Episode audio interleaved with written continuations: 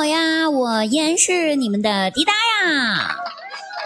打开喜马拉雅，搜索“滴答姑娘”四个字就可以进入直播间和我实时互动了哟，等你哦，不见不散，每天晚上九点半。哎，这不年底了吗？快要过年了，是不？那我和表弟呢，就接到家里面打来电话，下达了死命令：今年不带对象的话，不准回家过年。以前有首歌总唱“有钱没钱回家过年”，对不？现在要回个家过个年太难了，不光要核酸检测报告，这不还得增加对象这一通行证，没有对象家门都进不了。我们九零后太难了。那我呢，是属于那种被家里面催了无数次，已经变成厚脸皮了。我就不信到时候我趁爸妈都睡着了，半夜偷偷的提着行李溜进家门，第二天他们还能把我丢出去不成？对不？但是我表弟就不这么想了，他已经开始马不停蹄的相亲了。咱就来说说我表弟相亲的一二三四五六七八件事儿。说到相亲吧，有个谜题给大家解答一下哈。有人问，为什么长得胖的人相亲失败率比没有钱的还要高呢？其实对于这个问题，希望大家要明白四个字的意思，那就是重在参与。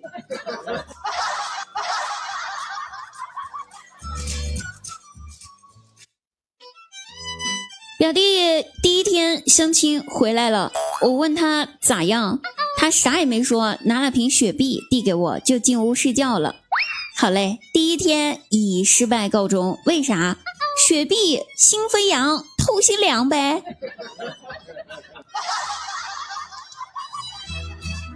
然后第二次去相亲，遇到一个九九年的小姑娘，看样子吧，这小姑娘不太像是自愿来的，毕竟人家姑娘年纪也小，你说是吧？估计也是被家里面着急，哎，逼着无奈了，所以才来的。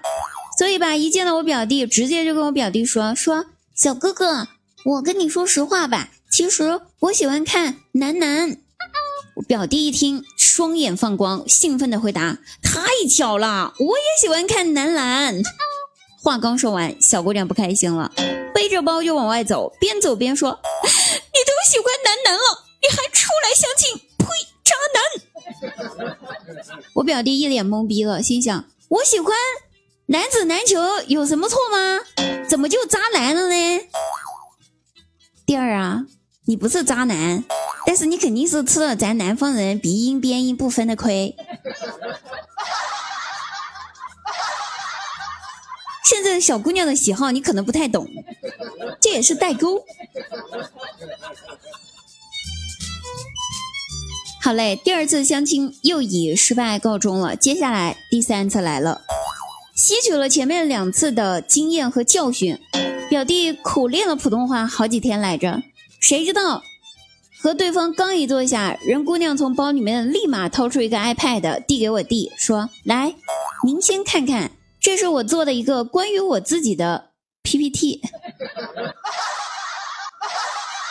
真的太卷了，这内卷都卷到相亲界了，朋友们。”相亲都不搞口头自我介绍了，你们知道吗？都用 PPT。九零后真的为了能相亲成功，太拼了。表弟的第三次相亲不用说，当然肯定是以失败告终了。女方拒绝的理由是表弟没有准备 PPT，不重视本次相亲。连续三次的相亲失败，别说我表弟着急了，帮他相亲的那家相亲网站也着急了，生怕年底了招牌还砸在我表弟手里面，那可咋整？对吧？人家都指望年底冲 KPI 呢。于是第四次相亲，根据我表弟的要求，在介绍人安排下，他进行了一场极具人性化的相亲。什么意思呢？怎么人性化呢？就是大家逛某宝或者逛那个。就是听歌软件的时候，会不会有一个猜您喜欢，是吧？就是表弟呢，在和一个姑娘见面的时候，介绍人还带着三个姑娘在别的包间等着呢。介绍人说，听歌软件都会给你推荐猜您喜欢，咱相亲网站也得有这服务呀。其实到这儿吧，我表弟最后相亲成没成功已经不重要了，我只想感叹：社会竞争咋这么大呀？内卷太严重了吧？什么对象啥的都不重要了，咱们好好挣钱，好好活着吧，朋友们。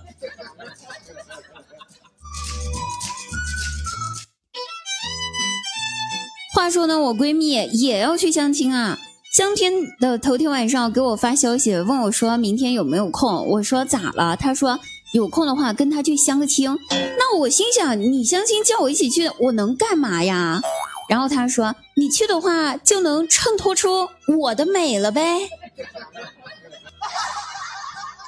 瞅瞅这些人，同时也看得出来咱们九零后为了能够相亲成功有多么的努力，连参照物都带上了。父母凭什么说我们不为了自己的终身大事而操心？我们那是操碎了心呐！当然啊，我肯定是没有同意去做这个参照物的。我不同意，不代表他就找不到别的参照物了呀。所以最后是他妹妹陪他去的。嘿，也是巧了，对方呢也带了自己的哥哥一起。然后一场混乱的修罗场开始了。当天结束了之后，我听闺蜜描述的是，男方一见到闺蜜就看上了我闺蜜，可是我闺蜜没看上他，反而看上了他哥哥。然而他哥哥看上了我闺蜜的妹妹，可是我闺蜜的妹妹却看上了男方。